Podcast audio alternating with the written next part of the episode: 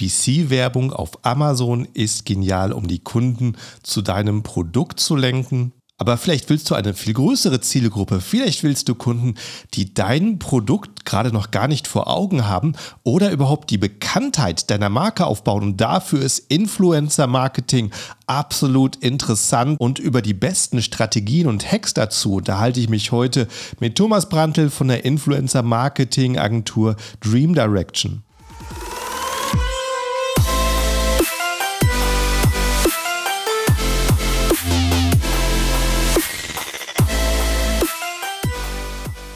Hallo zusammen und willkommen beim Serious Seller Podcast auf Deutsch. Mein Name ist Markus Mokros und das ist die Show, in der wir alles um Amazon FBA Private Label besprechen, was uns Händler auf Deutsch gesagt ernsthafte Umsätze generiert. Daher auch der Name der Show Serious Seller Podcast auf Deutsch. Und hallo, liebe Zuhörer, zu einer neuen Episode und auch ganz herzliches Hallo an meinen heutigen Gast, den Thomas. Wie geht's dir? Ja, erstmal schön, dass ich dabei sein darf. Vielen Dank für die Einladung. Mir geht es ja so gut soweit. Es ist Montag, bedeutet es ist natürlich einiges zu tun, aber ich habe mir trotzdem die Zeit genommen, beim Podcast mit dabei zu sein. Von dem her bin ich auf jeden Fall gespannt, was wir jetzt gleich alles in diesem Gespräch ja, so mitgeben werden. Von dem her, ja, fangen wir gerne mal an. Schön. Ähm, äh, du bist bei einer Agentur, ja? Genau, also ich bin der Gründer mit zwei anderen, mit Lukas und Marcel gemeinsam, der Gründer von Dream Direction. Wir sind mhm. eine Influencer-Marketing-Agentur, was eben bedeutet, ähm, ich denke mal, du kennst das Konzept und es ist auch den Zuhörern Begriff. Die Influencer sind eine sehr, sehr große, sagen wir mal, Einflussperson für ihre Zielgruppe und wir sind dann sozusagen die Personen, die den Deals mit an die Hand gibt. Das bedeutet, wir haben zum einen eine sehr, sehr große Reichweite an Influencern. Das bedeutet, wir betreuen ungefähr so 30 Stück, haben 500 im Netzwerk und kümmern uns einfach aktiv darum, dass die eben Kooperationspartner über uns gewinnen. Das bedeutet, wir arbeiten mit vielen deutschen Marketingagenturen, mit Namen wie Adidas, Y-Food, Intersport, was man eben so alles auf dem Markt kennt und sind eben sozusagen die Schnittstelle und das Management der Talents. So kann man sich das Ganze vorstellen. Mhm. Y-Food kenne ich von so ähm, Automobil-Influencern, die dann auf ihren Roadtrips zwischendurch immer sagen, so jetzt einmal hier stärken mit meiner Flasche, mit meinem Drink. so, äh, das ist ein Getränk, ne, was eine Mahlzeit ersetzen genau. soll. Dann ja. wird es immer äh, demonstriert, meistens auf einem Roadtrip, wenn es schnell gehen muss. Dann die genau. Vorteile. Genau. Zuletzt war es auch mal wieder im Gespräch, von dem her hat es ein paar so ja, Lines gegeben, dass irgendwie Nestle investiert hat und Co. War natürlich eine große Sache.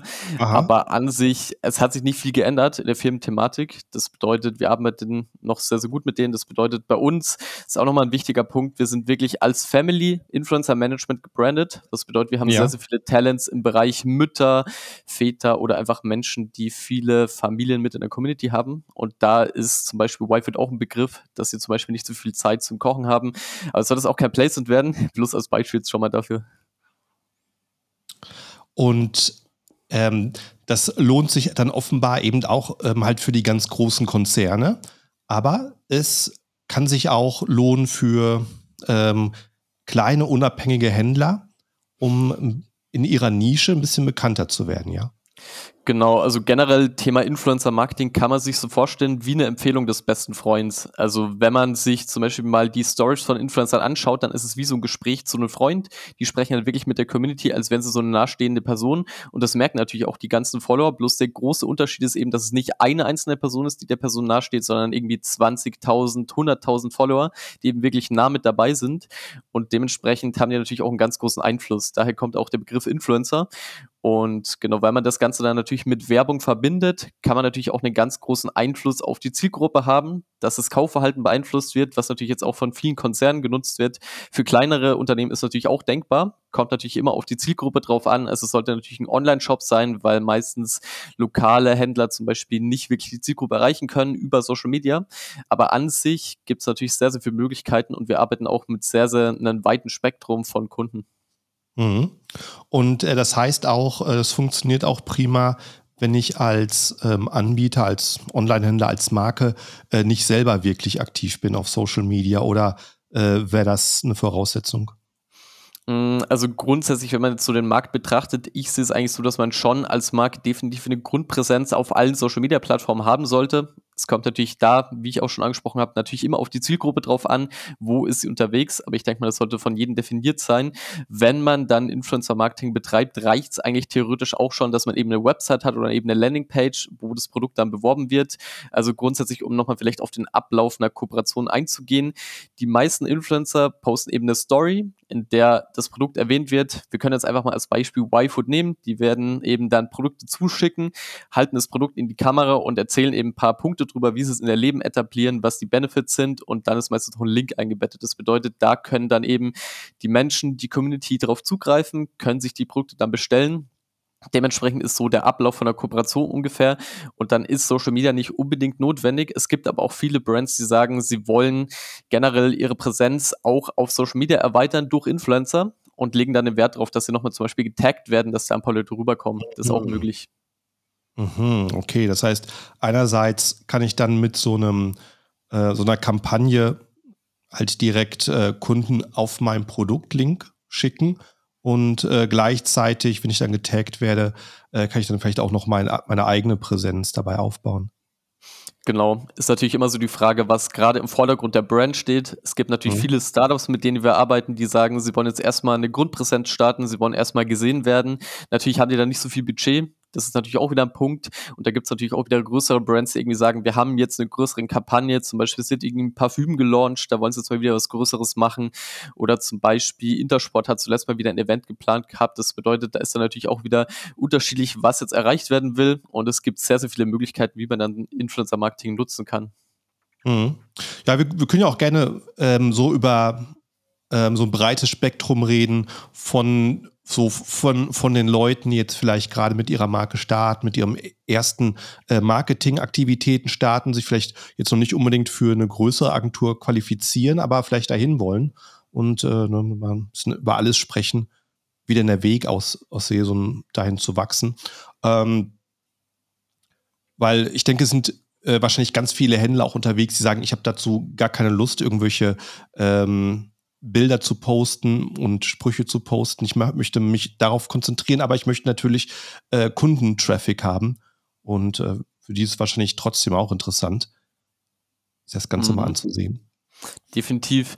Also es kommt wahrscheinlich wirklich konkret drauf an, was der Benefit dahinter ist oder wo eben die Marke hin will. Und wie ich jetzt auch schon ja. angesprochen habe, was generell so der Anfang angeht, ist natürlich immer wichtig, erstmal eine Grundpräsenz aufzubauen was eben bedeutet, also generell erstmal den Markennamen besetzen auf den Plattformen, mhm.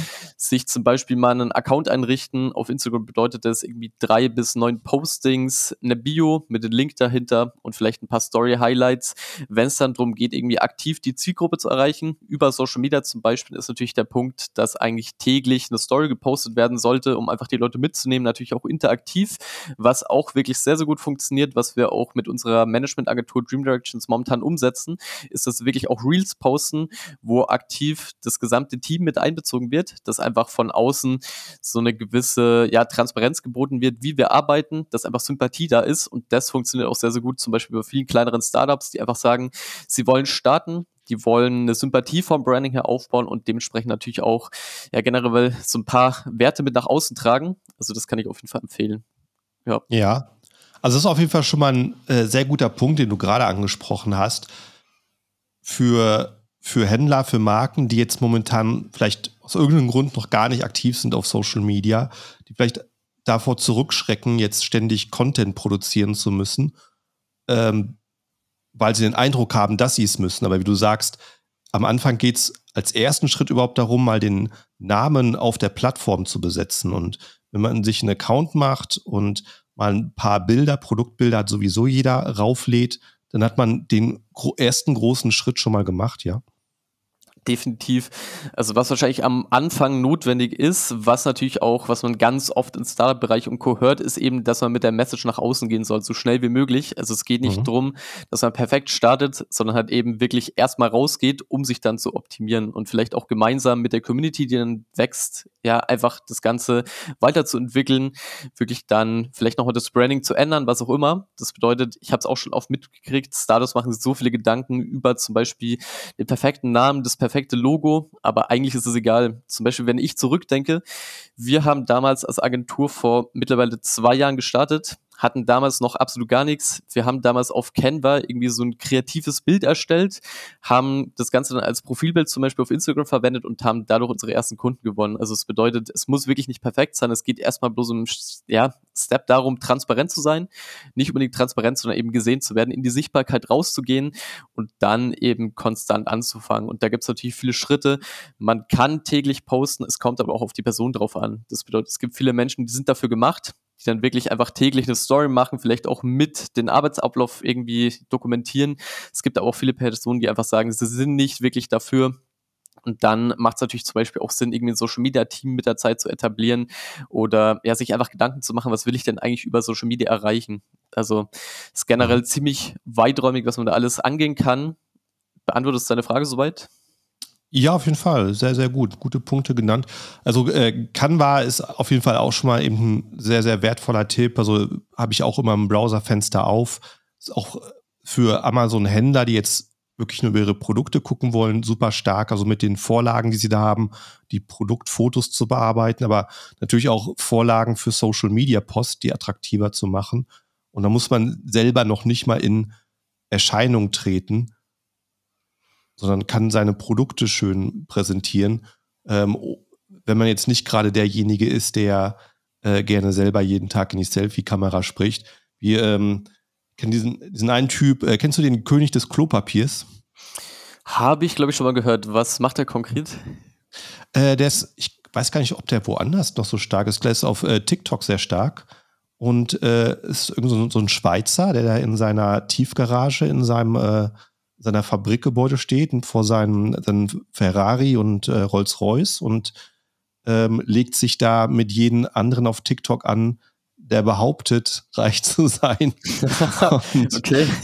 Ähm, Prinzip, und ja. natürlich äh, Beef geht dann immer hin und her und ähm, da greift er sich dann schön die, die, die, das Publikum der Leute ab, die er da kommentiert. Und mhm. äh, das mit einem Produkt wie Klopapier ist halt ziemlich stark, weil ich denke mal, Infos über Klopapier wird sich wahrscheinlich niemand auf TikTok angucken. Aber wenn er da mit seinem, vor seinem Rolls-Royce steht, mit seinen Paletten Klopapier im Hintergrund und äh, den einen oder anderen sagt, dass er dir eine Palette nach Hause schickt zum Aushelfen oder so, dann äh, gucken sich das natürlich auch Teenager an. Und äh, mhm. äh, der geht ja ziemlich viral. Also es ist äh, äh, wenn man natürlich der Typ ist, äh, ein sehr, sehr starkes Medium. Was würdest du denn sagen, ist, ist so das Pflichtmedium, mit dem man starten muss als Marke? Und ähm, was ist das Medium, wenn man wirklich das ernsthaft betreibt? Welche Medien sollte man, auf welchen Medien sollte man aktiv sein? Um man das Ganze nochmal ganz kurz auf König des Klopapiers zu lenken oder das Ganze damit in ja, Verbund zu bringen. Also generell, was natürlich sehr, sehr gut funktioniert, ist eben so ein gewisses absurdes Ding in den Werbeposten. Zum Beispiel, dass wirklich einfach, ja, generell direkt ein Bild geboten wird, das man einfach nicht täglich sieht. Zum Beispiel irgendwie Klopapier vom Rolls-Royce oder was auch immer. Und das ist natürlich auch ein wirklich großer Punkt, wenn es ums Marketing geht, ob Social Media oder irgendwie Influencer-Marketing geht. Also es gibt sehr, sehr viele Möglichkeiten, einfach umzusetzen und dann ja generell eine Mensch, ja, Message nach außen zu tragen. Aber was du jetzt auch momentan schon angesprochen hast, das wirklich so ein Punkt ist, ähm, es geht natürlich nicht darum, direkt auf allen Plattformen präsent zu sein. Pflichtmedium technisch ist natürlich auch wieder schwierig, dann zu sagen, wo willst du sein, was ist deine Zielgruppe? Und ich denke mal, da ist wieder einfach der größte Punkt, sich erstmal zu fragen, wen will ich überhaupt erreichen?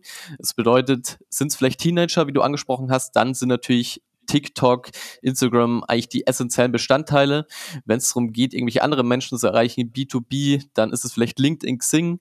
Aber ich denke mal, in der heutigen Zeit sollte man auf jeden Fall seinen Account auf Instagram zum Beispiel schon mal gesichert haben dass wenn Kunden auf einen stoßen, man auf jeden Fall schon mal auf Instagram schauen kann und sieht, okay, da ist die Marke vertreten, da ist zum Beispiel schon mal ein Account da, das einfach so ein junges, dynamisches Bild abgibt, wenn man einfach mit den heutigen Medien vertraut ist. Also das, denke ich mal, schon mal so ein wichtiger Punkt. Und dann, wenn es um die Content-Produktion geht, ist natürlich wieder ein ganz anderes Thema. Ja. Mhm. Gut.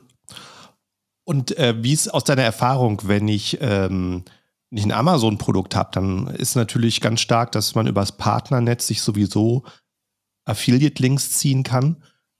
Ist das, äh, ist das dadurch automatisch schon mal sehr beliebt bei Influencern? Mm, du meinst du den Punkt, dass Influencer einfach eine Linktree bei sich zum Beispiel haben, dieses Prinzip, da drunter dann irgendwie ihre Lieblingsprodukte verlinken und dann eben über Affiliate profitieren, oder? Ja, generell, oder wenn sie halt in einem Post, ähm, in einer Story über irgendein Produkt sprechen, ähm, ist vielleicht, ist natürlich schon mal ein Unterschied, wenn sie, ob sie einfach nur eine Unternehmenswebseite ähm, empfehlen oder halt direkt einen Amazon-Link promoten können und dann, dann halt äh, ihre, ihre Provision erhalten bei jedem Verkauf.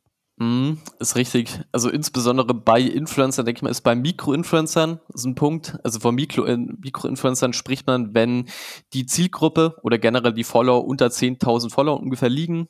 Das bedeutet, dann sind es einfach noch kleinere Profile, die einfach noch nicht in diesem Bereich unterwegs sind, wo mhm. man sagt, da ist jetzt wirklich eine Kaufkraft dahinter. Natürlich auch schon. Also man darf es nicht unterschätzen. Wir kennen auch wirklich Profile, die irgendwie bei 3.000, 4.000 Followern stehen und trotzdem davon leben können. Aber in der Allgemeinheit, wenn es wirklich darum geht, du bist nicht wirklich positioniert, du verkaufst dich auch nicht jeden Tag, dann sagt man eigentlich, dann gibt es wirklich viele Influencer, die dann eben ja sowas nutzen, wie zum Beispiel Affiliate-Links, darüber dann, ich weiß nicht, wie viel da wirklich generiert wird. Es gibt natürlich einige, aber ich sag mal so, der Mainstream von Influencer-Kooperationen läuft natürlich über ein fixes Honorar. Ich denke mal, das mhm. Konzept ist auch ein Begriff. Das bedeutet, dann wird eben gebucht irgendwie eine Story mit Reminder zum Beispiel. Reminder bedeutet, ist auch wirklich ein sehr, sehr guter Punkt für Brands, dass man zum Beispiel einmal eben eine Story postet, wo der Influencer das Produkt vorstellt und dann ein paar Tage später nochmal ganz kurz darauf hinweist, Rabattcode läuft jetzt irgendwie heute aus oder schaut gerne nochmal vorbei. Die Aktion läuft bis heute Abend, sowas in der Art. Es bedeutet, ja, ist auch mal wieder so ein Punkt, wo es natürlich viele Möglichkeiten gibt. Ähm, ja, insbesondere wenn man eben zum Beispiel mit Amazon starten will und jetzt sagt, Social Media oder Influencer Marketing ist ein Ding, kann man natürlich versuchen, über Affiliate und Co. oder generell, ja, Promotion zu gehen, dass du eben sagst, du willst irgendwie einen Teilbetrag an die Influencer weitergeben. Es gibt definitiv Menschen, aber die sind mittlerweile, würde ich sogar sagen, schwer zu finden, weil natürlich viele verstanden haben, sie haben einen Wert und können damit auch eben ihrer Community was weitergeben. Ja. Mhm. Wenn du, wenn du jetzt sagst, ähm, die äh, von Mikroinfluencern sprichst, was würdest du denn sagen, äh, generell, wenn sich jetzt jemand umschaut, äh, von Influencern seine Produkte zu bewerben. Ab wie viel Followern macht es Sinn? Followern im Sinne von der Influencer oder die Brand? Also der, der, der, der Influencer, äh, wie viel Follower sollte er haben oder wie viel durchschnittliche Aufrufe pro, äh, pro Post? Wie, wie Hat es natürlich, ja, das ist mal wieder so ein Punkt, wie ich jetzt auch schon angesprochen habe. Es gibt Profile, die sind ziemlich klein, haben irgendwie mhm. ein paar hundert Story-Views und haben eine Community von irgendwie 3000 Followern, aber machen damit schon Geld. Es bedeutet, mhm. wenn zum Beispiel jetzt sich ein Influencer hinsetzt und sagt, ich will damit Geld verdienen, dann, ja, dann gibt es eigentlich nicht wirklich so eine Zahl, wo du sagen kannst, ab da klappt's. Also man muss natürlich immer agil agieren, muss sich überlegen, wie kann ich jetzt wirklich mit meiner ja, Reichweite mit meinem Content irgendwie Benefit schaffen und damit dann auch Produkte bewerben oder eben irgendwie ja, Marketing vorantreiben. Aber an sich es gibt nicht so eine richtige Zahl. Was bei uns zum Beispiel in der Agentur so ein Punkt ist, wir nehmen eigentlich keine Influencer unter 10.000 Story Views an, weil wir einfach merken, drunter gibt es viele Brands, die dann irgendwie halt ähm, Barter-Deals anbieten. Also das bedeutet, die schicken dann kostenlose Produkte zu und erwarten eine Story. Und da mhm. haben wir natürlich als Agentur zum Beispiel nichts davon. Das bedeutet, ja. wenn man sowas erreicht, ist auf jeden Fall was möglich, dass es einfach geldtechnisch läuft. Aber wenn es einfach jetzt darum geht, klein anzufangen und damit dann Geld zu verdienen, ist natürlich irgendwie Affiliate eine Möglichkeit. Man kann sich irgendwelche anderen Partner suchen, wo man dann irgendwie sagt, man macht das längerfristiges, man bewirbt irgendwie über ein Jahr lang die Produkte und will dann dafür irgendwie ein Fixum. Also ist relativ schwierig und ist natürlich auch immer so eine Verhandlungssache, würde ich sagen. Ja. Also das heißt halt so konkret, wenn ich jetzt als Händler anfange und sage, okay, ähm, äh, zum passend zu meinem Wachstum äh, passen vielleicht noch nicht so die großen Influencer da. Ähm, müsste man sich halt erstmal selber die Arbeit machen, besser und recherchieren, wer in der Nische als kleiner Influencer in Frage kommt, selber vielleicht anschreiben, selber kontaktieren und ähm, die kleinen Influencer, die würden sich schon über ein Gratisprodukt und einen Affiliate-Link freuen als Honorar. So ja, da ist halt auch wieder so der Punkt, es kommt auf die Nische drauf an. Wenn wir jetzt mhm. Lifestyle-Produkte anschauen, kriegen wir auch jeden Tag eigentlich in einem Mail-Postfächer unsere Influencer anfragen, dass irgendwie irgendein Barter-Deal vorgeschlagen wird zum Beispiel zuletzt irgendwie wieder für Bluetooth-Kopfhörer oder so. Es kommt eigentlich mhm. täglich. Es gibt natürlich dann mhm. kleinere Creator, die sagen, okay, das nehme ich an, dafür mache ich dann irgendwann mal eine Story. Aber an sich kommt es natürlich immer auf die Größe drauf an. Also wenn du sagst, als kleinere Brand willst du starten, ist natürlich schon mal so ein Punkt. Es gibt einige Tools, mit denen man wirklich nach Zielgruppen, nach Nischen suchen kann. Also mhm. Modash ist zum Beispiel so ein Ding, ich weiß nicht, ob du das kennst, Lycometer. Ja, das sind mhm. alles so Influencer-Sachen, wo du eben wirklich tracken kannst, wo ist die Zielgruppe, auch wie hoch ist zum Beispiel die Fake-Follower-Rate, wie hoch ist das mhm. Engagement, mhm. was natürlich auch so Zahlen sind, die für Brands eine wichtige, ausschlaggebende Zahl mitgeben. Aber ja, grundsätzlich, wenn du als Brand wirklich von unten starten willst, ist natürlich immer gut zu sagen, du fängst es erstmal mit kleineren Talents an, schaust zum Beispiel auf Social Media unter ein paar Hashtags, welche Creator sind die gerade da unterwegs, welche könnten zu mir passen und dann kann man die alle anschreiben. Was aber eigentlich auch wirklich gut funktioniert, wo wir auch viele Startups unterstützen, ist zum Beispiel, dass man sagt, wir haben jetzt irgendwie ein Budget von irgendwie niedrig fünfstellig, was viele Startups einfach mal anfangen mitbringen und sagen, sie wollen jetzt wirklich mal eine Kampagne starten, dass ihre Brand einen Namen bekommt und dann macht es auch schon Sinn, dass man irgendwie so mittlere Influencer mitnimmt, was in im Bereich von irgendwie 15 bis 50.000 Storyviews liegt zum Beispiel. Da ist auch nochmal wichtig, mit Influencern spricht man eigentlich immer oder wenn es darum geht, Marketing zu betreiben, geht es immer bloß um die Story-Reichweite, vor allem in Kooperationen das bedeutet, es ist natürlich viel, viel ausschlaggebender als jetzt irgendwie eine gewisse Followerzahl. Also wir haben auch Talents, die sind irgendwie bei 400, 500.000 Followern und haben dann eben bloß 10, 15.000 Storyviews, aber wir haben auch Menschen, die liegen eben bei 30.000 Followern, aber haben 50.000 Storyviews. Also da ist einfach die Zahl, wie viele sind aktiv dabei, wie viele kann man bespielen und damit kann man natürlich dann arbeiten, wenn es wieder darum geht, als Startup zu wachsen, wirklich zu sagen, ich nehme jetzt mal ein Budget in die Hand, es kann auch mittel vierstellig oder so sein. Das kommt halt wirklich darauf an, wie viel man momentan zur Hand hat. Und da dann eben erstmal nach draußen zu gehen, zu testen, welche Influencer passen zu mir.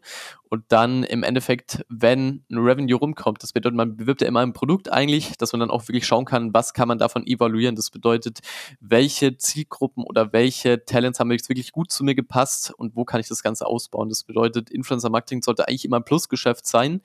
Und dann ist es natürlich auch ziemlich lukrativ für Startups und schnell zu wachsen. Mhm. Gut. Und äh, wenn wir jetzt gerade noch kurz dabei bleiben und ähm, ich, oh, ich suche halt, ich orientiere mich da in meiner Nische und ich finde jetzt ein paar interessante Accounts.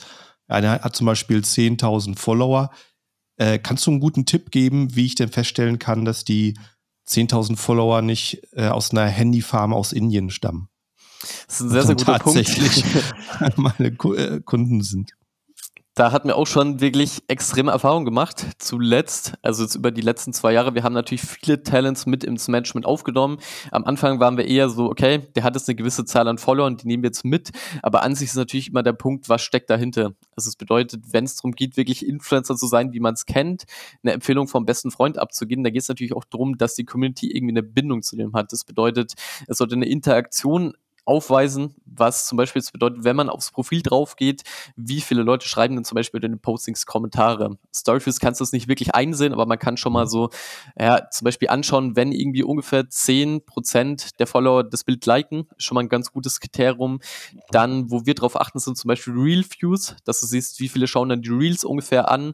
Das ist mhm. natürlich auch wieder schwierig dann, also ist auch wirklich als Agentursicht jetzt wieder ein Punkt, wenn es darum geht, als Brand einfach zu schauen, wer ist davon Fake-Follower, dann gibt es natürlich, wie ich schon angesprochen habe, ein paar Tools, die da wirklich viel weiterhelfen, wo du dann mhm. wirklich einmal das Profil eingibst und dann direkt siehst, okay, hier sind 70% Fake-Follower oder irgendwie weniger. Man muss auch sagen, die Zahlen sind nicht wirklich immer ausschlaggebend. Es gibt halt immer eine gewisse Anzahl von Leuten, die nicht ganz passen. Also es gibt niemand, der irgendwie 100% eine Community hat, die wirklich komplett aktiv sind, weil man halt sagen muss, es gibt Leute, die wegen irgendwie mal interaktiv, also ja, man muss sagen, die Interaktion ist halt, ja, die schwankt immer mal wieder. Dann gibt es Accounts, die sind einfach gar nicht mehr aktiv. Und ja, dementsprechend ist es halt, wie ich schon gesagt habe, es ist auch wieder so ein nicht wirklich Glücksspiel, aber man sollte sich halt so die Zahlen einholen, die man von außen bekommt und kann dann eben im Nachgang entscheiden, ob das Ganze jetzt Sinn ergibt oder ob man das Ganze weiterführen will, in der Zusammenarbeit zum Beispiel. Mhm. Ja, ja, das, äh, ja, also ich, genau, das ist ja ein guter Punkt, auf die ähm, Aktivität der Community ja. zu achten das äh, sehe ich auch manchmal, dass man Accounts sieht mit massig viel äh, Followern und äh, relativ wenig äh, Views oder wenig Kommentaren, kann ich ja auch sehen. Ähm, ja, wenn, wenn dann die Posts wenig Views haben, wenig Kommentare, dann passt irgendwas nicht zusammen. Oder eben, ähm, das beides passt schon mal, aber da postet jemand, hey, heute geht's mir nicht so gut und die Kommentare sind amazing oder good post. Dann ja, habe ich den Eindruck, okay, die Kommentare sind da, aber die sind auch gekauft. mhm. Ja, also grundsätzlich, wenn man wirklich eben rausfinden will, um was es geht und vor allem, wenn es auch wirklich darum geht, bezahlte Kooperationen einzugehen, wo auch von der Brandseite dann Risiko da ist, sollte man sich natürlich ein Bild machen, wer jetzt hinter diesem Profil steckt oder welche Menschen dabei sind. Also ja, was ich halt jetzt wirklich empfehlen kann, was extrem wichtig in dem Fall ist, sind dann eben Tools. Also zum Beispiel Modash nutzen wir zum Teil auch, wo du halt wirklich sehen kannst, wer steckt dahinter, wo sind die Leute auch located zum Beispiel. Das ist ja auch so ein Punkt, wir holen uns mal die Insights von den Talents an, wenn wir mit denen auch in Kontakt sind. Das bedeutet, bedeutet, was eine wichtige Kennzahl ist für alle Menschen, ist eigentlich eben der Deutschlandanteil, Dachraum. Es kommt halt auch darauf an, es gibt internationale Marken, aber besonders als Startups im deutschen Bereich ist natürlich wichtig, dass man erstmal diese Zielgruppe erreicht und dann sollte diese Zahl auf jeden Fall so bei 70 bis 80 Prozent mindestens liegen. Das ist auch bei all unseren Talents zum Beispiel der Fall, weil wir eben da einen großen Wert drauf legen. Ja, Storyviews sind natürlich ein großer ausschlaggebender Punkt. Link-Klicks auch, wenn man sagt, wie viele Leute schauen sich die Story an und klicken dann zum Beispiel auf Kooperation. Da können die Brands meistens auch dann gewisse, ja, Vorurteile treffen oder einfach sagen, so kann das Ganze laufen und so können wir dann ungefähr planen, wenn es darum geht, wir setzen jetzt eine Kampagne um. Aber wenn wir jetzt von den ganz kleinen Startups sprechen, das zum Beispiel sagt, sie haben das auch kein Budget für Modash oder was auch immer, dann kann man sich auch wirklich einfach mal anschauen, wer kommentiert denn oder wer liked denn, wer folgt denn. Also einfach mal ganz kurz durchscrollen, wenn man da irgendwie jetzt bloß Gesichter sieht oder irgendwelche Anime-Figuren, dann kann man sich vorstellen, okay, das sind dann irgendwie Fake-Follower. Wenn man wirklich sieht, das sind halt irgendwie Familienaccounts, die existieren auch wirklich, dann hat man eigentlich relativ schnell so einen Überblick und kann sich denken, das Ganze funktioniert. Aber grundsätzlich, bevor man wirklich Geld in Influencer oder so investiert, sollte man sich immer noch mal wirklich ein Bild machen, das Ganze auch verifizieren, dass man weiß, man hat es da nicht irgendwie Geld in den Sand gesetzt. Ja. Auf welchen Plattformen sind denn die Influencer in deiner Agentur unterwegs? Das ist auch ein guter Punkt. Primär Instagram, weil es wirklich einfach die Hauptplattform momentan ist, wo wirklich Interaktion herrscht, wo natürlich auch wirklich viel Engagement da ist, wenn man sagt, die Leute kommentieren, die Leute können per DM mit ihren ja, Idolen oder wer auch immer das ist, der Influencer eben agieren oder mit denen kommunizieren. Dann gibt's Livestreams, von dem es wirklich da Instagram eine große Plattform, wo auch wirklich der Hauptteil des Influencer-Marketings momentan läuft. TikTok ist auch eine Sache, wo wir auch vertreten sind. Da ist natürlich wieder so der Punkt, da ist die ganze Community-Bindung nicht so stark, haben wir zumindest die Erfahrung gemacht und man kann nicht wirklich so ja direkt also wenn man jetzt eine Kampagne umsetzt, kann man nicht instant sagen, wie viel ist da jetzt rumgekommen. Also da ist halt relativ mhm. schwierig zu sagen, wie ist die Conversion gelaufen, weil du meistens nicht direkt einen Link hast, wo du Leute draufklicken und es geht meistens bloß eben darum, dann Reichweite einzusammeln, Brandbuilding zu betreiben. Von dem her würde ich wirklich sagen, dass eben Instagram so eine primäre Plattform ist und da jetzt eigentlich, ja, das Groß, der Großteil des Marketings momentan läuft ja, würde ich auch jeden jetzt ans Herz legen, erstmal mit Instagram zu starten. Aber zielgruppentechnisch ist einfach wirklich alles offen. Man kann auch die neuesten Plattformen nutzen. Also, das heißt, das neueste Snapchat ist wirklich nicht neu, aber es ist auch eine Möglichkeit. Man kann Sachen verwenden wie irgendwie Spotify. Es gab einmal eine Zeit lang Clubhouse, diese App. Also, da kann man wirklich sehr, sehr kreativ sein, was man alles nutzt. Aber die Basics sollte man auf jeden Fall mitnehmen, wie zum Beispiel Instagram. Ja, ja, das, äh, ja, wie du sagst, auch äh, sehr interessant, wie äh, ständig irgendwelche äh, neuen Plattformen kommen, ihren Hype erleben und dann verschwunden sind. Das, äh, ja, für Leute, die, die vielleicht erstmal so die ersten Schritte machen, sicherlich äh, eine gute Idee, so auf die zu gehen, die es einfach schon langfristig gibt und wo man auch das Gefühl hat, dass das, ähm, dass die Zielgruppe dort ist. Mhm definitiv. Wenn man sich zum Beispiel Instagram anschaut, ist wirklich schon etabliert. Also gibt es ja wirklich schon seit jetzt einigen Jahren und mhm. es läuft auch wirklich, man hatte viele Referenzen von Brands, die wirklich darauf setzen und sagen, Influencer-Marketing funktioniert. Wir machen ja auch die Erfahrung. Dementsprechend ist es ein Punkt, wenn es aber zum Beispiel wieder Hypes gibt, wo irgendwie was Neues auf den Markt kommt, ist natürlich auch cool, sich das Ganze mal anzuschauen. Also was steckt dahinter? Und ja, generell ich denke mal, Startups sind meistens eben sehr, sehr offen für alles Neue. Von dem ist da wirklich cool, einfach die Augen offen zu halten. Mhm. trotzdem, ja, ich sage es schon fast traditionell, aber Instagram ist ja nicht wirklich traditionell, aber so diese gängige Methode mitzunehmen von Influencer-Marketing, von Social-Media-Postings, ist eigentlich wirklich so ein Punkt, den man nicht vernachlässigen sollte. Ja. Und in äh, welchen Nischen sind äh, die Influencer bei der Agentur hauptsächlich? Bei unserer jetzt aktuell, bei Dream Direct meinst du? Mhm. Genau, also wir sind, wie ich schon gesagt habe, als Family Management gebrandet, was halt wirklich bedeutet, wir haben viele Family Accounts, die jetzt einfach unterwegs sind, irgendwie dann Müttern zeigen, wie man, es gibt da auch wirklich viele Unterschiede. Das bedeutet, es gibt viele Mütter, die zum Beispiel Sport machen, die zeigen, wie man irgendwie die Kinder erzieht, irgendwie Gesundheitstipps für die Familie und so weiter. Also mhm. Also wirklich auch sehr, sehr weiträumig. Ähm, aber grundsätzlich heißt es nicht, dass wir da bloß drauf spezifiziert sind. Also wir haben zum Beispiel auch eine große Influencerin im landwirtschaftlichen Bereich. Wir haben viele Talents im Sport. Lifestyle ist natürlich auch mit dabei. Und wenn es ums mhm. Netzwerk geht, sind natürlich auch Celebrities dabei, die man irgendwie aus Fernsehen kennt oder andere Menschen. Also sehr, sehr weiträumig. Bloß wir haben irgendwie Erfahrung gemacht, vor allem wenn es eben um Produkte geht, die jetzt irgendwie einen Bezug zu Familien haben oder irgendwie so einen gewissen Punkt haben, wo man sagt, da könnte eine Mutter sich drüber freuen, da sind vielleicht Kinder irgendwie eine Zielgruppe oder was auch immer, dann bietet es sich natürlich an, wirklich Familien mitzunehmen als Family Influencer, wenn die wirklich zum einen sehr authentisch sind, zum anderen haben die eine große ähm, ja, Interaktion bei den Followern, weil man halt wirklich sieht, da sind Mütter dahinter, die freuen sich drüber, wenn sie auch eine Mutter sind, die jetzt irgendwie zeigt, wie man ja irgendwelche Tipps mitgibt, wie man einfach das Leben verbessern kann als Familie und so weiter. Und zum anderen ist da auch wirklich eine große Kaufkraft dahinter, wenn man eben sieht, da ist eine gewisse Beziehung zwischen Community und dem Talent. Also es bedeutet, das ist so ein Punkt, wo wir wirklich gemerkt haben, damit kann man wirklich gut wachsen. Da sind da auch wirklich Resultate von unserer Seite garantiert, wenn es darum geht, einfach den Brands was mitzugeben. Also ja, kann man jetzt nicht pauschalisieren, dass irgendwie jeder jetzt auf einmal Family Influencer promoten sollte. Aber grundsätzlich, wenn die Zielgruppe da ist, wenn man sagt, irgendwie Mütter könnten dazu passen, dann ist es auf jeden Fall eine perfekte Möglichkeit, Marketing zu betreiben. Mhm. Gut. Wenn ich jetzt zum Beispiel äh, zu euch komme und habe ein Produkt, vielleicht wie ein Wickelrucksack, ne, wo so die Eltern die Windeln und äh, weiß ich nicht, was doch alles drin ist, Reinigungstücher und so unterwegs aufbewahren, falls mal irgendwo ein Notfall, ein Zwischenfall gibt. Äh, wie wird es ablaufen beim Kontakt, wenn ich sage, hallo, ich habe hier ein Produkt, ich möchte, dass es beworben wird? Ähm, da wäre es nochmal ganz cool, wenn wir jetzt einfach dieses Szenario nochmal mehr ausspannen. Was bedeutet für dich generell ein Wickelrucksack? Bist du ein Startup? Bist du eine angesehene Brand? Ist dann natürlich auch wieder ganz wichtig dann. Also bei, äh, wenn es jetzt aus dem Amazon-Bereich gibt, ist wahrscheinlich realistisch, dass es eine Marke ist, die auf Amazon guten Umsatz macht, aber die jetzt nicht äh, als Markenname deutschlandweit bekannt ist. Okay, das ist ein sehr, sehr gutes Beispiel. Ich würde sagen, das betrifft auch irgendwie so ungefähr 40 Prozent unserer Brands, mit denen wir arbeiten, die einfach wirklich mhm. in dem Bereich unterwegs sind. Natürlich nicht alle über Amazon vertreiben, aber man muss schon sagen, dass das einfach wirklich ein gutes Medium ist. Vor allem natürlich, wenn es darum geht, das Fulfillment abzunehmen und Co. haben wir auch schon Erfahrungen damit gemacht.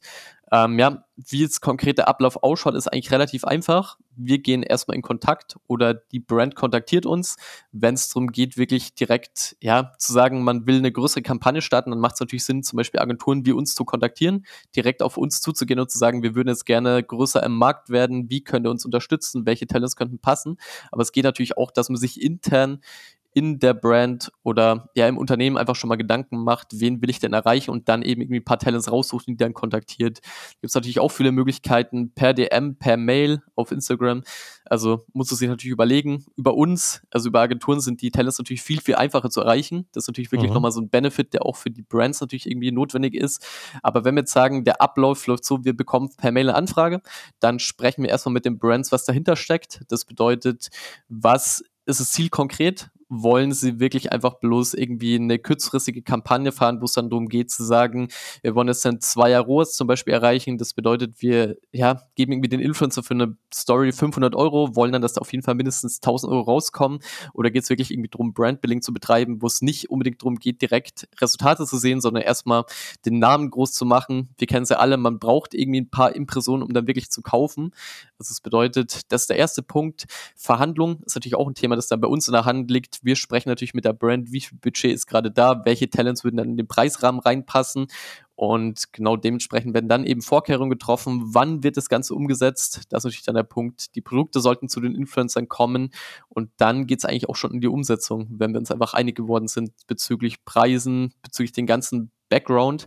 Aber generell muss man wirklich sagen, dass die ganzen Kooperationen relativ unkompliziert laufen, vor allem weil eben der Großteil der Arbeit von uns dann als Agentur abgenommen wird und ja, generell die Influencer dann eben posten. Dann sehen wir danach die Resultate, können das Ganze auswerten und dann eben weiterverfahren. Aber ja, generell ist der ganze Ablauf relativ simpel, würde ich sagen. Ja. Und ähm, wird sowas alles gemacht, wie zum Beispiel, wenn ich wenn ich halt, muss ich mir überlegen, wie das Produkt präsentiert wird oder ähm, entscheidet sowas der Influencer selber? Es kommt auch wieder ganz stark darauf an, was die Brand sich jetzt erwartet. Wenn es zum Beispiel darum geht, dass wir irgendwie wirklich einen Wickelrucksack promoten, dann ist natürlich die Frage, wie will das der Influencer in seinen Alltag integrieren? Und dann gibt es da natürlich auch wieder große Unterschiede. Geht es jetzt wirklich darum, direkt Performance aufzurufen, wo wir dann irgendwie in der Story zum Beispiel einen Pain Point wollen, wo irgendwie dann gezeigt wird, dass irgendwie eine Mutter Probleme hat, wenn sie mit dem Kind unterwegs ist, was auch immer, dann ist da natürlich wichtig, erstmal zu überlegen, wollen wir jetzt bloß das Produkt im Hintergrund präsentieren? Das bedeutet, hat die Mutter es einfach bloß dabei und sagt irgendwas dazu oder sagt sie, ja, wir haben jetzt gerade die, die Situation gehabt und da hat uns das Produkt so geholfen und wenn euch das Ganze auch passen könnte oder wenn ihr sagt, das Ganze könnte euch einen Benefit bieten, dann schaut doch mal auf der Website vorbei, das ist natürlich auch eine Möglichkeit. Also ja, ich würde sagen, wenn man es im Großen und Ganzen sieht, dann ist natürlich ein Freiraum da bei den Influencern, sollte man auch immer geben, dass die Influencer auch wirklich überlegen können, wie können sie es authentisch mit einbinden.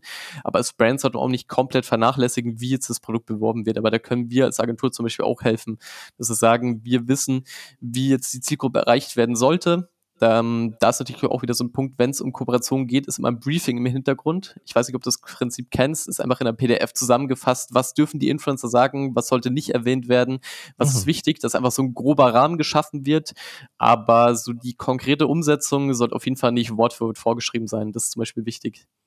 Okay, gut, also das wäre dann wahrscheinlich das andere Extrem.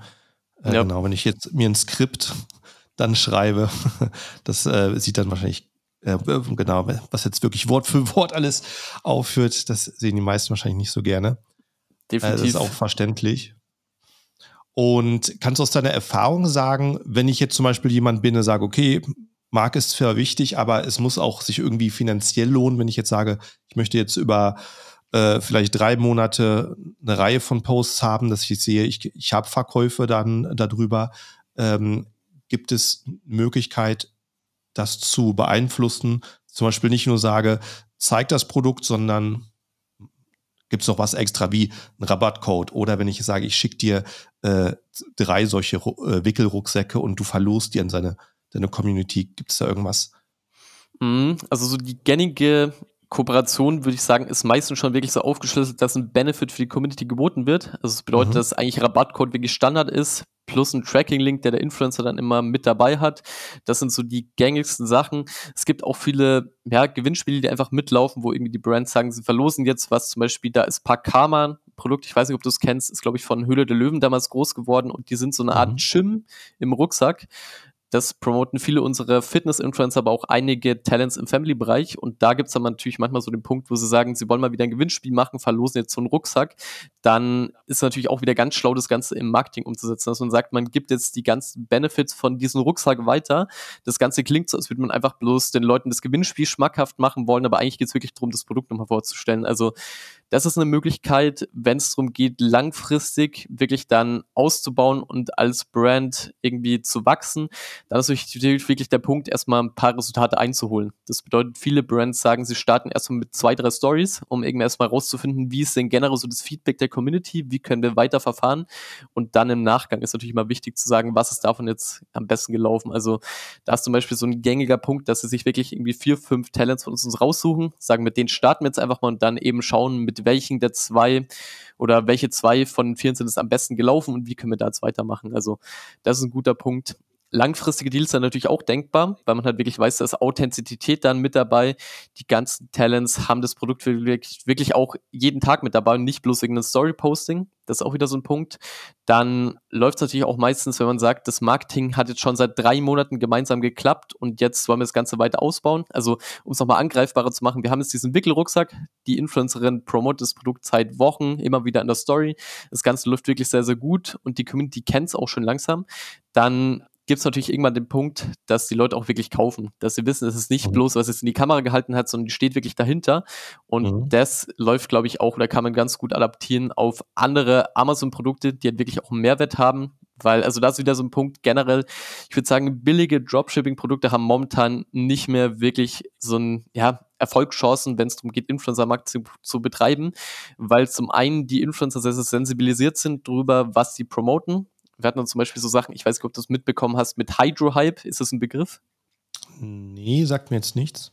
Okay, also da war ein Influencer, der hat sich einfach mal gedacht, ich will jetzt einfach mal zeigen, wie die Influencer, das Influencer-Marketing umsetzen ah, und ja, was da passiert. Ja. Hat dann ja, eben so eine Creme fürs Gesicht entwickelt, die eigentlich bloß genau. Gleitgel war, ohne irgendwelche Benefits, wo irgendwie draufgestanden ist, dass es durch Urangestein gefiltert war oder was auch immer. Also vollkommen ja, erfundene Sachen, die einfach gar keinen Marvin Sinn ergeben. Oder wie, wie, genau, Marvin war das. Ja, ja, genau.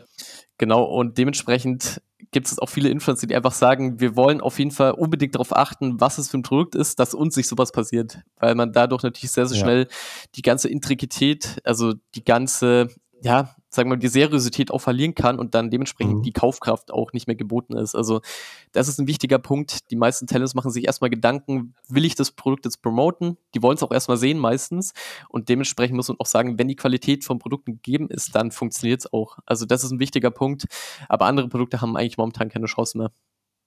Ja, das ist natürlich dann eine Klatsche für den Influencer, wenn er da seiner Community erzählt, dass er sich die Gesichtscreme seit Jahren jeden Abend ins Gesicht tut und dann ist es hinterher äh, ja irgendein Nonsens, der drin war. Das ist richtig. genau. Genau. Äh, wie ist denn jetzt, wenn ich äh, Witten hier letztens einen Händler, der hat ein ganz anderes Produkt, äh, der produziert Blumentöpfe.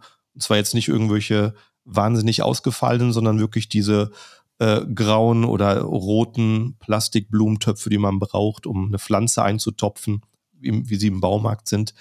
Äh, wenn ich jetzt so ein Produkt habe, was jetzt nicht so sexy ist, ähm, kann ich dann auch so einen Familieninfluencer gewinnen, der es trotzdem seiner Community vorstellt? Oder sagen die, das ist nicht interessant genug? Äh, wie ist deine Erfahrung? Hm, es kommt wirklich aufs Talent drauf an. Wir haben Leute, die sagen, sie wollen wirklich bloß außergewöhnliche Produkte promoten, wo man halt wirklich mhm. auch aus Außen der Person sagt, das ist wirklich cool, da steckt ein USP dahinter, das kann ich mir irgendwie wirklich in Anwendung vorstellen. Es gibt mhm. auch andere Menschen, die einfach wirklich gewöhnliche Sachen promoten. Zum Beispiel haben wir jetzt momentan eine Kampagne am Laufen mit einer größeren Brand im Thema Reinigungsmittel, was natürlich auch wirklich ein Punkt ist für Familien zum Beispiel im Haushalt, ja. dass da was funktioniert. Und da sind auch viele mit dabei, die einfach sagen, das verwende ich zum Beispiel wirklich schon seit Jahren, das passt zu mir. Und da mhm. muss es promoten. Thema Blumentöpfe generell. Es gibt Garteninfluencer, es gibt Familien, mhm. die haben einen Garten und bauen das Ganze in den Content ein, da könnte es funktionieren, aber generell, wenn jetzt nicht wirklich so ein großer USP geboten wird und man sagt, wir promoten das Ganze über Influencer, dann ist eben der Punkt, will ich mir jetzt wirklich diesen Blumentopf auf Amazon oder wo auch immer holen oder gehe ich einfach im Baumarkt? Das ist natürlich auch immer schwierig. Ja, ja gut, guter Tipp, dann, dass ich da schon mal mir klar sein muss, äh, ist das ein USP, den man auf Social Media gut herausstellen kann? Gibt es, ähm, gibt es Influencer, die das vielleicht bei ihrer Alltagsarbeit, bei ihrem Familienleben irgendwie demonstrieren können, was ich dort anbiete? Auch wenn es jetzt nicht in, äh, eben in erster Linie passt, aber macht es Sinn? Gut. Mhm, Dann ja. äh, kommen wir vielleicht nochmal äh, zu einem anderen Thema, was ich äh, auch gesehen habe. Ähm, es gibt ja auch immer die Möglichkeit, seine Kunden selber zu aktivieren, auf Social Media zu posten. Weil ich jetzt zum Beispiel sage, ähm, wer mein Produkt auf seinem Social Media postet und vielleicht eine äh, gewisse Menge an Reaktionen hat oder ähm, soll es einfach hinterher mal mich wissen lassen und dann verlose ich was oder ich gebe dir direkt ein Dankeschön. Äh, hast du sowas schon mal gesehen, dass, dass sowas gemacht wird? Definitiv, also da sprechen wir von UGC, oder? Also User Generated Content, was wir ja. auch zum Teil sogar mit Influencer vereinbaren können. Es kommt natürlich auch wieder darauf an, da sind wirklich da meistens kleinere Talents zum Beispiel gefragt, wo es darum geht, die bekommen wirklich ein Produkt geschickt, machen dafür dann ein Video und das kann dann zum Beispiel die Brand als Content verwenden, dass sie damit irgendwie Facebook-Ads schalten oder irgendwie in TikTok-Kanal bespielen. Also so kann ich mir das vorstellen. Es gibt aber auch wirklich viele Möglichkeiten, wenn man wirklich sagt, man will das Ganze über die Community zum Beispiel dann vertreiben über kleinere Personen. Und dann ist natürlich wieder ein großer Punkt, zum Beispiel Gewinnspiel mit reinzunehmen. Also man sagt zum mhm. Beispiel irgendwie unter allen Leuten, die sich jetzt irgendwie ein Produkt geholt haben, nehmen wir zum Beispiel, ich weiß nicht, ist es nicht realistisch, aber zum Beispiel Pakama hat jetzt irgendwie die Rucksäcke an die Community verkauft. Alle Leute die jetzt dieses Produkt haben, sollen ihren Sportmoment mit diesem Rucksack teilen und unter allen wird dann irgendwie nochmal irgendwie 1000 Euro oder was auch immer verlost. Das ist eine Möglichkeit, ist mhm. öfters so in dem Sinne umgesetzt. Also funktioniert auch. Die Frage ist dann halt wirklich, was will die Brand damit wirklich erreichen? Also geht es dann darum, diese kleineren Zielgruppen von diesen Menschen zu erreichen, wo wir wirklich im unteren, also nicht wirklich Nano-Influencer sind ja mittlerweile auch wieder so ein Begriff. Nano-Influencer bedeutet halt irgendwie ein paar tausend Follower. Aber wenn es jetzt wirklich um Privatpersonen geht, die halt irgendwie ein paar Freunde damit dann beeinflussen, dann sind wir wirklich im noch kleineren Bereich. Und es funktioniert auch, aber ich denke mal, wenn es wirklich darum geht, dass User irgendwie dann eben Videos davon machen, dann sind wir wirklich im UGC-Bereich, wo es wirklich darum geht, dann diesen Content für was anderes zu verwenden. Weil generell, wenn eben Kunden das Produkt so zeigen, wie sie es verwenden, ist halt so am authentischsten wie möglich und dann kannst du es ja wirklich gut für Ads verwenden, weil du weißt es wahrscheinlich selber, mittlerweile merkt man auf den ersten Blick, wird das Ganze jetzt gestellt oder ist da wirklich eine authentische Werbung mit dabei und genau dementsprechend wäre das so ein Punkt, wo ich sagen würde, da kann man dann UGC oder kann man vom Kunden generierten Content gut verwenden. Mhm, gut.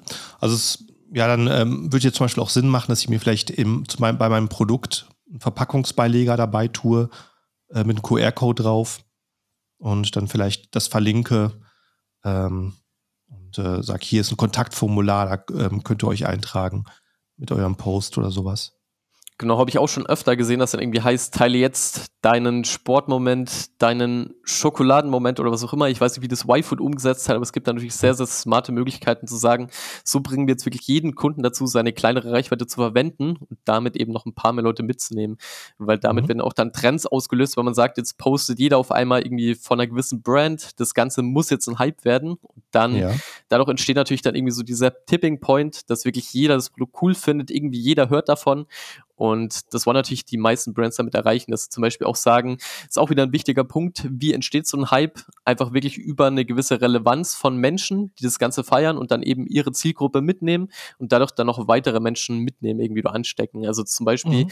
wenn wir jetzt das Thema TikTok mitnehmen, das ist auch ein sehr, sehr cooler Punkt. Es geht zum Beispiel darum, Song-Promotions zu machen. Ich weiß nicht, ob du es schon mal gehört hast, ist ein ganz anderes Thema, aber bloß einfach mal, um kurz verständlich zu machen, wie so ein Hype entsteht oder wie man das auch künstlich aufbauen kann. Wenn zum Beispiel jetzt ein neuer Song von irgendeinem Rapper oder was auch immer geleakt wird oder einfach rauskommt, dann machen viele Musiklabels den Move, dass sie sagen, wir wollen jetzt irgendwie 100 TikToker, die diesen Sound unter mein Video verwenden.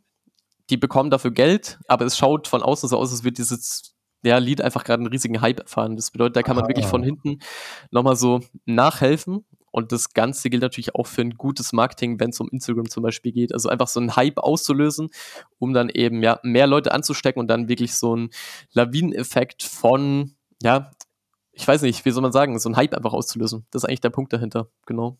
Mhm. Interessant, ja. Äh, wir sind jetzt schon ziemlich gut vorangekommen hier in der Zeit. Ähm, das, das, was ich so als Ziel immer habe, als Episode. Hast du vielleicht Abschluss, zum Abschluss noch einen Tipp, wo du sagst, ähm, das ist was, da muss man aufpassen. Das ist ein Punkt, äh, daran scheitern oft Kampagnen, weil dies und das gemacht wurde, dies und, oder dies und das nicht beachtet wurde. Mm, also was halt wirklich wichtig ist, die Basics. Man sollte auf jeden Fall wissen, welche Zielgruppe will ich ansprechen, was mhm. ist mein Ziel der Kampagne. Da hatten wir auch schon wirklich ein paar Kampagnen, wo es dann eben geheißen hat, wir wollen jetzt das und das promoten, aber irgendwie die Website war noch gar nicht fertig oder es war noch gar nicht klar, was wirklich dahinter okay. steckt. Also es ist wirklich wichtig zu sagen, was will ich konkret erreichen mit der Kampagne und im Nachgang, was ich auch schon angesprochen habe, ist wirklich ein großer Punkt ist bei vielen Brands, macht euch ein Bild davon, wie die Insights der Talents aufgeschlüsselt sind, wie viele Fake-Follower dahinter stecken. Wenn man diese ganzen Sachen weiß und dann wirklich ein cooles Konstrukt von einem Briefing oder von einer Kampagne hat, dann kann eigentlich nicht mehr viel schiefgehen. Ja, cool. Ja, vielen Dank dafür. Äh, sag doch zum Schluss nochmal, wie man deine Agentur erreicht oder wie man deinen persönlichen Social-Media-Profil erreicht, falls das wichtig ist. Ja, also Dream Direction könnt ihr sehr, sehr gerne auf Instagram zum Beispiel finden, dass wir als Agentur vertreten. Ansonsten eben gerne, wenn es darum geht, irgendwelche Kampagnen zu planen, könnt ihr euch gerne an office at dreamdirection.de wenden. Unsere Mailadresse dafür. Ansonsten findet ihr uns auf jeden Fall generell auf Google, auf Social Media. Wir haben auf jeden Fall natürlich die Basics umgesetzt, was Social Media angeht. Also da könnt ihr gerne auf uns zukommen, wenn es eben darum geht, irgendwie Social Media oder Influencer-Kampagnen zu planen. Dann unterstütze ich da gerne. Ansonsten hat mich auf jeden Fall wirklich gefreut, dabei zu sein. War ein sehr, sehr interessantes Gespräch. Und ja, ansonsten Hast du noch irgendwelche Punkte an mich oder wie schaut's aus? Hey, das wär's äh, für heute. Ich denke mal, äh, wenn wir jetzt in irgendeine Richtung gehen, dann wird's anderthalb Stunden. Vielleicht machen wir lieber mal eine zweite Episode, weil wir ein paar gute Punkte haben. Dann, ähm, ja, vielen, vielen Dank an dich erstmal heute und an alle Zuhörer. Danke fürs Zuhören. Und wenn du noch nicht folgst, machst jetzt Klick auf Folgen, abonnieren, subscriben, wie es auch immer deiner äh, Podcast-App heißt. Und dann hören wir uns auch nächste Woche wieder. Vielen Dank dafür und äh, bis zum nächsten Mal. Ciao, ciao.